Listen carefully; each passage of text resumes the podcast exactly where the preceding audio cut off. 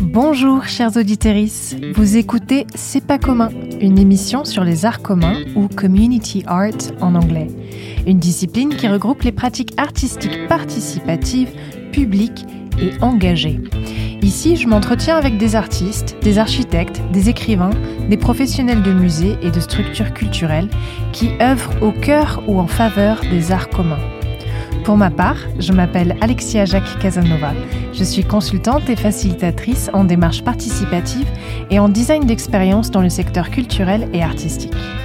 Avant de fonder mon entreprise, Artisest, j'ai beaucoup travaillé et étudié dans le champ du community art à l'étranger, d'où ma passion pour ce courant et la création de ce podcast. C'est pas commun est une émission coproduite, enregistrée et initialement diffusée chez E-Radio, radio associative européenne. Je vous souhaite une très bonne écoute. E-Radio présente C'est pas commun le community art dans tous ses états. Alexia Jacques Casanova. Bonjour à toutes et tous qui nous écoutez et vous intéressez de près ou de loin aux arts en commun, ces formes et pratiques artistiques participatives, engagées, qui créent de nouveaux communs immatériels comme matériels. Je reçois à nouveau aujourd'hui Cécile Morel et Laetitia Troussel-Lubert de la compagnie Le Compost. Mesdames, bonjour et merci de nous retrouver pour un deuxième volet d'émission. Bonjour. Bonjour.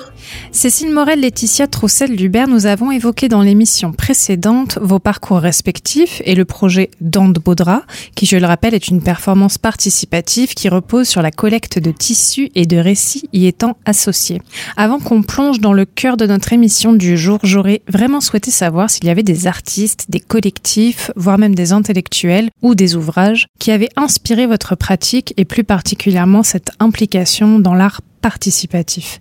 Cécile Morel alors euh, moi je suis euh, je cite toujours les mêmes personnes, c'est terrible. Euh, mais il y a un artiste que j'aime beaucoup qui s'appelle Massimo Furlan. Il fait pas que du du participatif, loin de là. mais en tout cas j'aime beaucoup ce qu'il fait parce qu'il travaille à partir de l'image et de la mémoire et souvent de l'enfance, d'une image d'enfance qui va développer et qui va posé dans un lieu en particulier pour le mettre en, en, valeur. Donc ça peut être un stade, ça peut être une boîte noire de théâtre bien sûr, mais en tout cas voilà le c'est le c'est le contenu qui décide du contenant, si on peut dire. Hmm. Euh, et puis il avait fait un spectacle qui s'appelait Hospitalité et qu'il avait fait avec des habitants. Moi, c'est ce spectacle-là que j'ai vu euh, où il, s'était immergé euh, pendant pendant plusieurs mois avec eux et puis euh, il les avait mis directement à la fin sur le plateau. Et donc cette coécriture-là, euh, je la trouve assez belle. Et sinon, il y a un un autre euh, un autre performeur. Alors je vais sûrement écorcher son nom. Je ne sais pas comment ça se dit. C'est Ju Yong Lee. Et son projet ça s'appelle c'est pas là c'est par là. Mhm. et là les spectateurs euh, dans l'espace public ils doivent démêler un écheveau géant et créer une toile d'araignée géante ensemble. Voilà ça travaille autour du nous quoi que, mhm. comment pour tisser. Donc là c'est encore plus en lien avec Nante Baudra euh, voilà et pour vous Laetitia Troussel-Lubert? Alors moi, je crois que mon inspiration principale, qui est un peu à la racine de, de la notion de banalité en fait, qui, euh, qui, qui, soutient vraiment ce projet, c'est toutes les réflexions autour de la convivialité. En fait, la convivialité, c'est euh, euh, un terme qui a été repris par Ivan Illich, sponsor des années 70, et c'est vraiment cette mise en commun des outils plutôt que leur privatisation. Donc, comment est-ce que tous on peut s'approprier des, des outils pour être ensemble et, et vivre ensemble? Mais à la base de la base, c'est un néologisme de Bria Savarin qui est le nom d'un super fromage, mais qui est aussi le nom d'un super euh, cuisinier et, grand gourmet, et qui a écrit un, ouvrage fabuleux qui s'appelle La physiologie du goût, et qui est introduit par 12 préceptes gastronomiques, mais qui sont surtout 12 préceptes de savoir inviter quelqu'un à sa table. Et l'idée de la convivialité, c'est le fait d'être ensemble autour d'un repas et d'échanger pour euh, tisser du lien. Et en fait, juste ça, moi, c'est exactement ce que je considère comme être le plus important dans n'importe quelle création artistique, c'est d'arriver à, accueillir le public, à se rendre hospitalier par rapport au, public. C'est ça qui est beau. Et, si je peux juste citer une, une compagnie de spectacle vivant, cette fois qui m'a énormément marqué, c'est une proposition d'une compagnie argentine qui s'appelle Foco LR, qui ont joué à Aurillac en 2019, qui arrive avec des espèces de magnifiques chapeaux, tout habillés de noir, sur une place publique. Ils commencent à jouer et à danser une chorégraphie à deux par deux, très très très discrète. Et puis là, ils invitent au fur et à mesure une personne à danser, puis une autre, puis une autre. Et en fait, le, tout le, toutes les personnes du public se mettent à danser ensemble, en, binôme. Ça danse, ça danse, la musique continue. Et tout à coup, la musique s'arrête et on se rend compte que euh, toutes les personnes de la compagnie, tous les danseurs initiaux sont partis et qu'en fait, nous, public, on danse ensemble sans eux depuis euh, plus d'une demi-heure. On les a laissés s'effacer. Et je trouve cette image fabuleuse. En effet. Euh, merci pour ces références que vous partagez avec nous. On parlait dans l'émission précédente de votre projet donc euh, dans de Baudra. Un projet qui a pris place dans plusieurs lieux des Hauts-de-France, plusieurs territoires.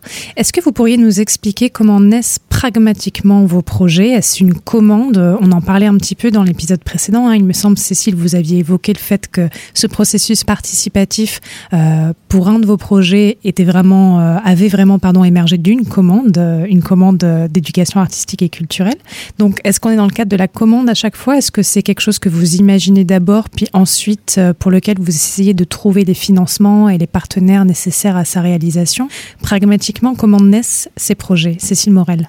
Alors, je reviens quand même sur ce que je disais sur euh, l'éducation artistique et culturelle. Mhm. Euh, en fait, c'est le dispositif, mais c'était pas une commande. C'est-à-dire que j'avais choisi mon sujet. C'est juste que j'ai pas choisi comment j'allais le travailler dans un premier temps et comment les financements allaient se trouver. Et donc en fait, c'est en passant par de l'éducation artistique et culturelle que j'ai du coup euh, plongé les, spectateurs avec moi dans, dans cette recherche-là.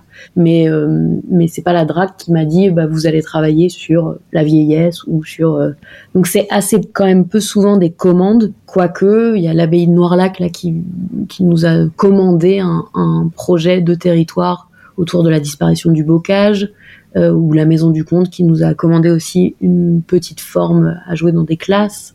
Mais quand même, la plupart du temps, euh, moi, je pense que j'ai des, espèces de lubies euh, de, de recherche, des, oui, des sujets qui me hantent, le rapport au paysage, à la fenêtre, la place et la parole des femmes, le corps en général. Voilà, comment on est foutu, comment on se déplace ensemble, qu'est-ce qui fait qu'on fait un groupe, euh, qu'est-ce qui fait qu'on est soi, une identité à part. Euh, et j'ai l'impression qu'en fait tous les sujets, enfin tous les spectacles que je mets en place, ils, ont tous ça qui se recoupent euh, à un endroit. Après, comment ça se construit Ben, je rencontre d'abord les gens, et puis je construis, et puis en même temps, en parallèle, j'en parle aux institutions. Et je pense que je dois être super convaincante euh, parce que en fait on me suit financièrement, mais au départ c'est une petite envie de, de découverte. De, en fait, je crois que je vois la collecte de parole plutôt comme un travail d'ethnologue à la base, mhm. euh, faire avec, discuter, cuisiner, euh, randonner, et, ou, enfin voilà des moments un peu de, comme tu le dis Laetitia, de convivialité quoi.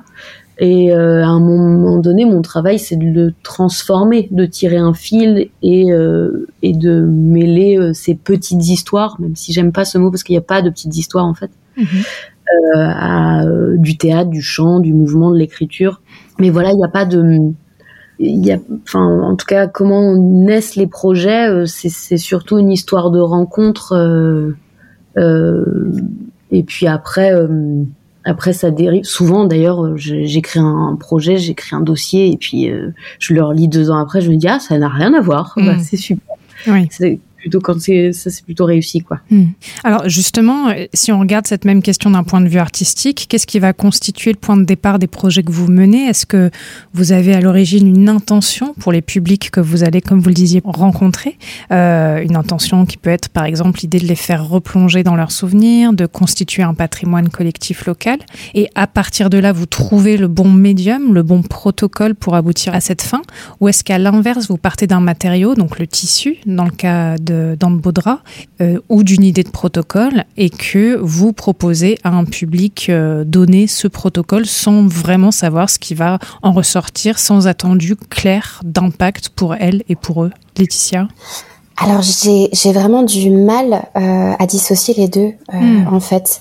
Euh, j'ai du mal à dissocier les deux parce que c'est vrai que, évidemment, quand on parle de collecte de paroles, on va forcément aller toucher à une forme d'intime. Après, cet intime, il peut être de l'intime euh, d'une histoire personnelle, de l'intime corporel, ou alors de l'intime de nous faire visiter un lieu, nous faire découvrir euh, quelque chose ou quelqu'un. Et en même temps, c'est vrai que on a aussi choisi le tissu pour ça, parce que ça permettait d'aller toucher ces, ces endroits-là. ce qui est sûr, c'est que en choisissant de travailler avec le tissu, on s'attaque à quelque chose qui est aussi proche de nous que notre propre peau. Donc forcément, on va aller euh, ausculter euh, ces petites imperfections, ces trous, ces taches. Donc ça amène cet intime-là. Après, ce que je trouve assez fabuleux avec la collecte aussi, c'est que c'est euh, plein de surprises et ça amène ces surprises-là et c'est ça en fait qu'on cherche. Parfois on se dit euh, oui, euh, on va aller récolter des histoires de napon crochet pour avoir des secrets de famille et finalement l'heure d'après on se retrouve avec un groupe d'adolescents ou de jeunes adultes à être dans un champ pour aller ouvrir la porte d'un vieux lavoir qu'ils ont transformé en une espèce de salon un peu fantastique avec la porte vers un monde imaginaire qu'ils ont appelé le club des dameurs et ils nous racontent qu'ils ont écrit un livre Enfin, voilà, ça peut mener absolument à, tous ces possibles-là. Et en fait, c'est aussi, je pense, en se laissant cette ouverture-là et cette porosité à la rencontre et, à la surprise qu'il y a des très belles choses qui se passent. Alors justement, je vous propose qu'on écoute un, extrait de Dans de Baudra. J'ai énormément pris de ma mère, puisque euh, dès mon plus jeune âge, je m'habillais vraiment soft, par exemple. C'était vraiment, je m'habillais en, euh, par exemple, pantalon noir, t-shirt noir, c'est tout. Donc j'ai vraiment pris de ma mère et euh, je pense j'aurais vraiment un style, euh, j'aurais jamais un style euh, vestimentaire particulier.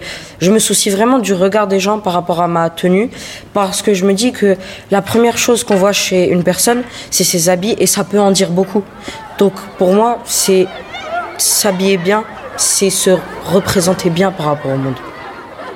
Alors cet extrait est issu d'un épisode où on entend des collégiens, des collégiennes s'exprimer sur leurs vêtements, sur ce qu'ils et elles portent et l'impact que ça a sur leur vie, euh, dans le cadre donc d'une collecte pour Dandobodra. Vous travaillez avec des publics très variés qui sont souvent des publics peu en relation avec des pratiques de production artistique, en tout cas la production artistique traditionnelle et institutionnelle telle qu'on la connaît. Est-ce que vous considérez que votre pratique et que les projets que vous portez au sein de la compagnie Le Compost ont une vocation sociale?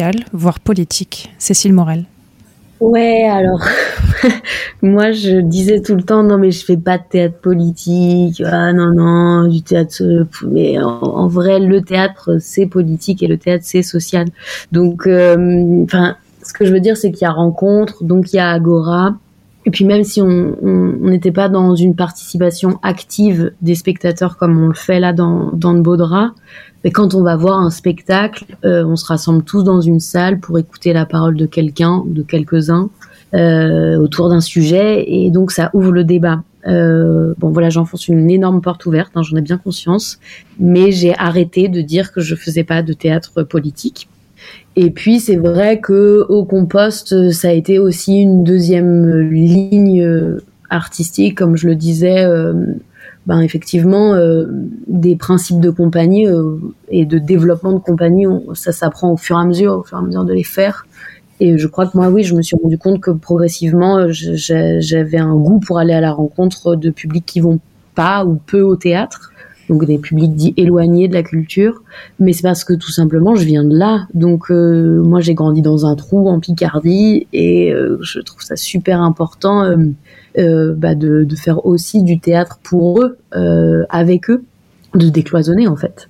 Et, c'est ce que disait Laetitia sur euh, sur cette idée de de convivialité ou de prendre soin. Je crois que, enfin, oui, moi je crois que c'est un, une des valeurs qui est ultra importante au Copost, c'est de prendre soin de tous les publics, travailler avec un public sourd, que voilà, que le public entendant euh, soit mélangé à un public sourd dans une dans une même salle et, et, qui se retrouve, bah, c'est déjà un pari réussi. Enfin voilà, c'est des petits principes comme ça euh, de ouais d'aller encore une fois d'aller à la rencontre euh, et et d'aller à la rencontre de tous les publics. Mhm.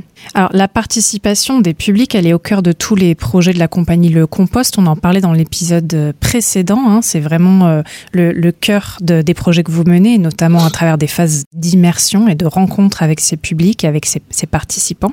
En tant qu'artiste, autrice, est-ce que cette participation complique ou est-ce qu'à l'inverse, elle va libérer votre travail? Et, et peut-être une seconde question, euh, comment est-ce que vous traitez la matière qui vous est livrée par les participants et les participantes? Dans le cadre d'un témoignage, par exemple, là on en a entendu un, on sait que vous êtes en train d'écrire un spectacle sur la base euh, potentiellement des, témoignages que vous avez collectés.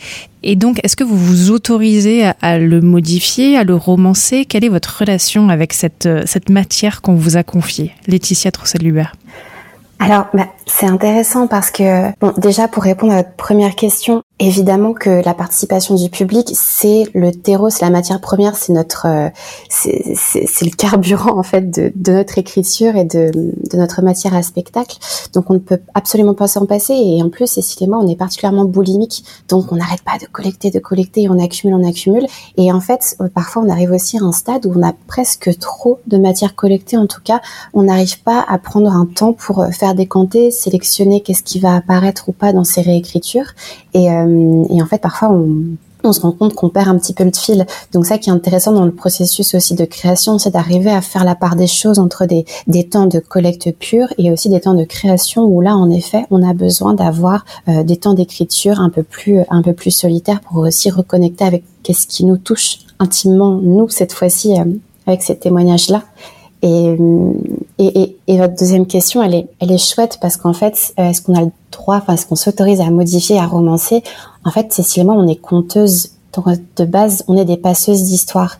Et le conte est toujours une manière de s'approprier un récit pour le retransmettre ensuite. Euh, c'est un peu du, du, colportage. Donc en fait, on va écouter une histoire, on va la re-raconter. Peut-être que même idéalement, et ça, ça serait génial, les personnes qui vont l'entendre vont ensuite la re-raconter. Et le récit se modifie comme ça, de fil en aiguille. Et, et ce qui est génial, c'est que c'est un peu comme ça qu'on crée des contes, c'est comme ça qu'on crée des mythes. Peut-être que dans mille ans, on pourra se raconter cette histoire de sweatshirt mais qu'elle aura pris des, contours différents. Mmh. Alors à la fin, donc, enfin, je sais pas si on peut parler de fin, mais le, la suite, en tout cas, du projet d'Anne Baudra, on en parlait dans l'émission précédente, c'est donc la création et la, la diffusion d'un spectacle. Est-ce que la, la, matérialisation de la rencontre, la matérialisation du processus, elle est importante, elle est nécessaire? Ce que j'entends par matérialisation, c'est transformer cette rencontre, cette collecte, soit en un spectacle, en un objet. Euh, Est-ce que c'est un pas qui, pour vous, est vraiment nécessaire dans le travail que vous faites et potentiellement euh, dans ce qu'attendent les participants et les publics. Cécile Morel. Oui, elle l'est.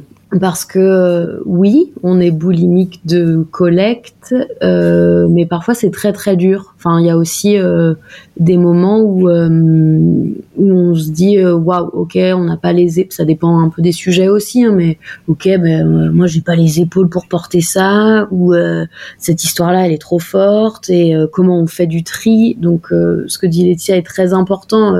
c'est nécessaire qu'on ait la liberté de pouvoir transformer, de pouvoir faire les liens qu'on a envie de faire. Et nécessairement, on peut pas tout choisir. Enfin, on peut pas tout prendre dans notre euh, énorme baluchon. On commence d'ailleurs le spectacle aussi comme ça, euh, à dire que euh, waouh, on en a trop. Il y a beaucoup trop d'histoires. Euh, comment on va faire? Il faut faire du tri. Euh, il faut peut-être faire une énorme lessive là maintenant parce que parce qu'on regardera plus jamais un vêtement de la même manière euh, maintenant qu'on a fait euh, ces, ces, plus de deux ans de collecte. Mmh. Euh, donc c'est absolument important de les retravailler et euh, de les passer par nos, nos, nos moulinettes intérieures, quoi. Euh, à quel endroit euh, l'histoire du sweatshirt vient faire écho à ma propre histoire ou à un grand mythe. et ça peut prendre diverses formes, cette matérialisation.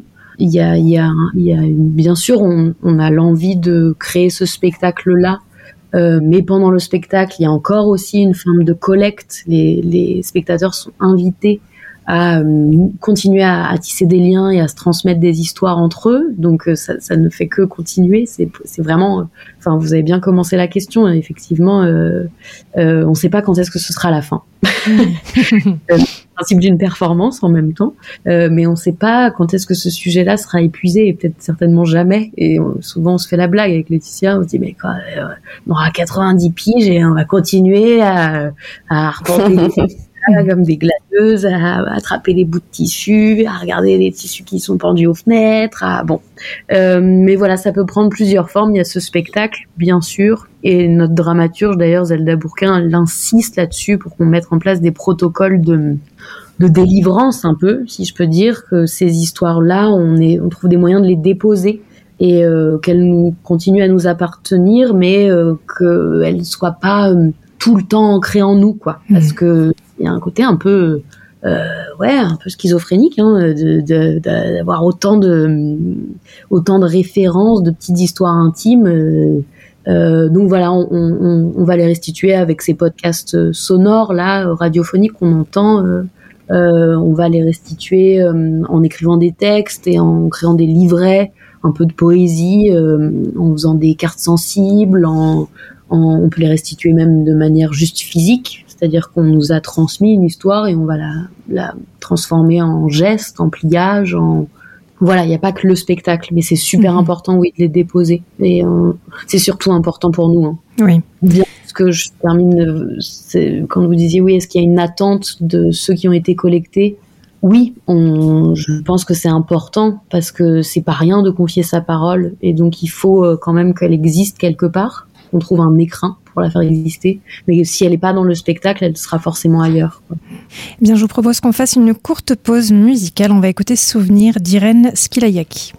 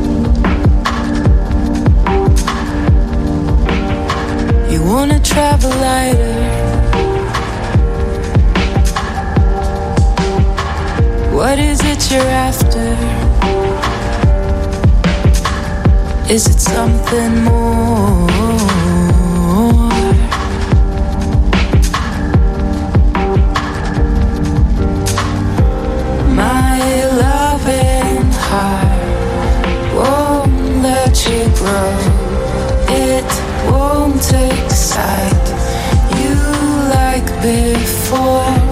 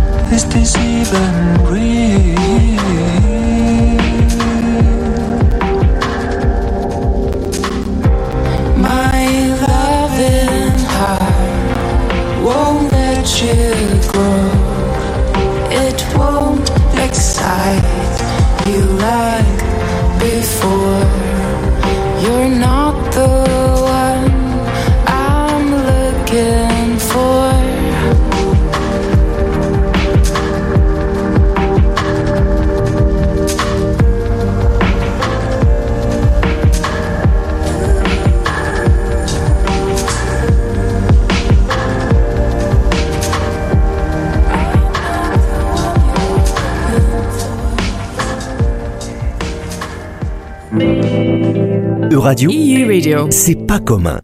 Alors on arrive bientôt au terme de cette émission, mais j'ai encore euh, peut-être une ou deux questions pour nos deux invités, Cécile Morel et Laetitia Troussel-Lubert. Je serais curieuse de connaître sur la base de votre expérience ce qui fonctionne ou ne fonctionne pas dans les projets d'art participatif. Si vous deviez partager quelques conseils, bonnes pratiques ou avertissements, peut-être même avec d'autres artistes, d'autres conteuses qui s'orientent vers des démarches participatives, que leur diriez-vous Cécile Morel et puis ensuite euh, Laetitia Troussel-Lubert? Bah, Qu'il faut en avoir envie Moi, en vrai, j'aime pas du tout les spectacles participatifs euh, en tant que spectatrice. Ça m'angoisse complètement. Mm. Donc, je crois qu'il faut pas forcer la participation. faut les accompagner, quoi. euh, être à l'écoute euh, et puis rien, rien attendre. Mm. Euh, parce que dans tous les cas, il y aura quelque chose. Même le silence, c'est quelque chose. Donc, euh, Ouais. Super, ouais. Et Laetitia? Bah, oui, oui, je suis complètement d'accord avec Cécile et c'est vrai qu'on on en parlait tout à l'heure. Accueillir le public, euh, le faire se sentir euh, bienvenu dans sa participation ou dans son silence, en effet, c'est déjà quelque chose d'énorme. Avoir un vrai intérêt pour euh, sa participation ou sa non-participation, un intérêt qui soit pas que euh, esthétique. Et, et de manière un tout petit peu plus précise, qu'on développe pas mal avec Cécile en ce moment, c'est le rapport au, au faire, au faire ensemble, euh, se rassembler sur un ouvrage. Souvent, ça permet de libérer la parole. Nous, on est à fond dans le déchiquetage de tissus, euh, tresser, broder, frotter, euh, étendre des trucs. En fait, se rassembler autour d'une tâche manuelle qui crée de une communication, peut-être de l'empathie, en tout cas un- une expérience commune. Ça, euh, c'est chouette, c'est simple et ça fonctionne bien. Hmm, Oui, trouver le, le bon prétexte, peut-être encore une fois.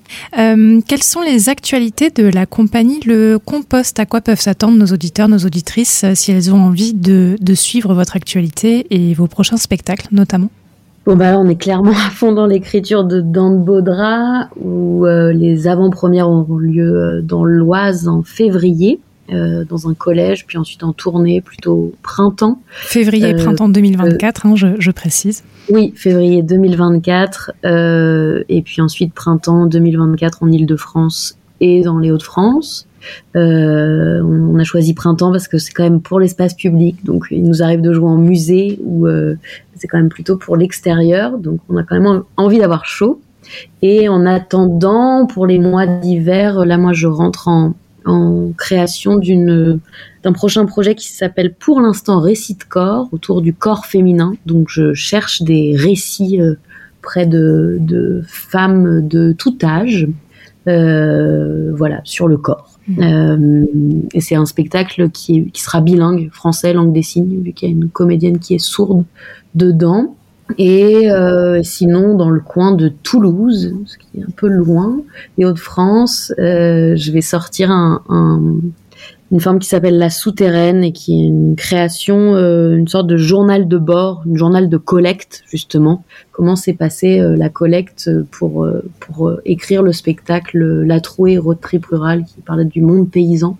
Donc La Souterraine, ça retrace aussi tous les toutes les affres et, et tout ce qu'on ne dit pas pour créer un spectacle euh, et toutes les galères qu'on peut avoir parfois quand le micro euh, ne marche pas ou quand on le cache parce qu'on a peur au début et qu'on sait pas bien faire. Hmm. Euh, voilà, donc ça ce sera à la CAF Poésie euh, les 21 et 23 décembre. C'est une invitation de la Superette Production. Très bien. Eh bien, Cécile Morel, Laetitia Troussel-Lubert, merci encore d'avoir partagé ce moment avec nous aujourd'hui. On peut retrouver les informations liées à vos différentes productions sur votre site internet ainsi que sur votre compte Facebook, car vous en avez un. Aujourd'hui, une fois encore à la technique, j'avais Théobald, à la programmation musicale Laurent Maréchal. Merci à eux et à bientôt pour de nouvelles découvertes artistiques dans le champ des communs.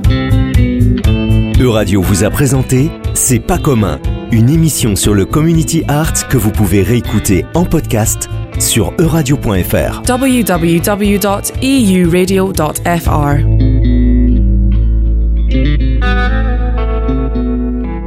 Merci d'avoir écouté C'est pas commun. Pour aller plus loin, vous pouvez nous retrouver sur les réseaux sociaux et notamment Instagram at C'est pas commun podcast. À bientôt!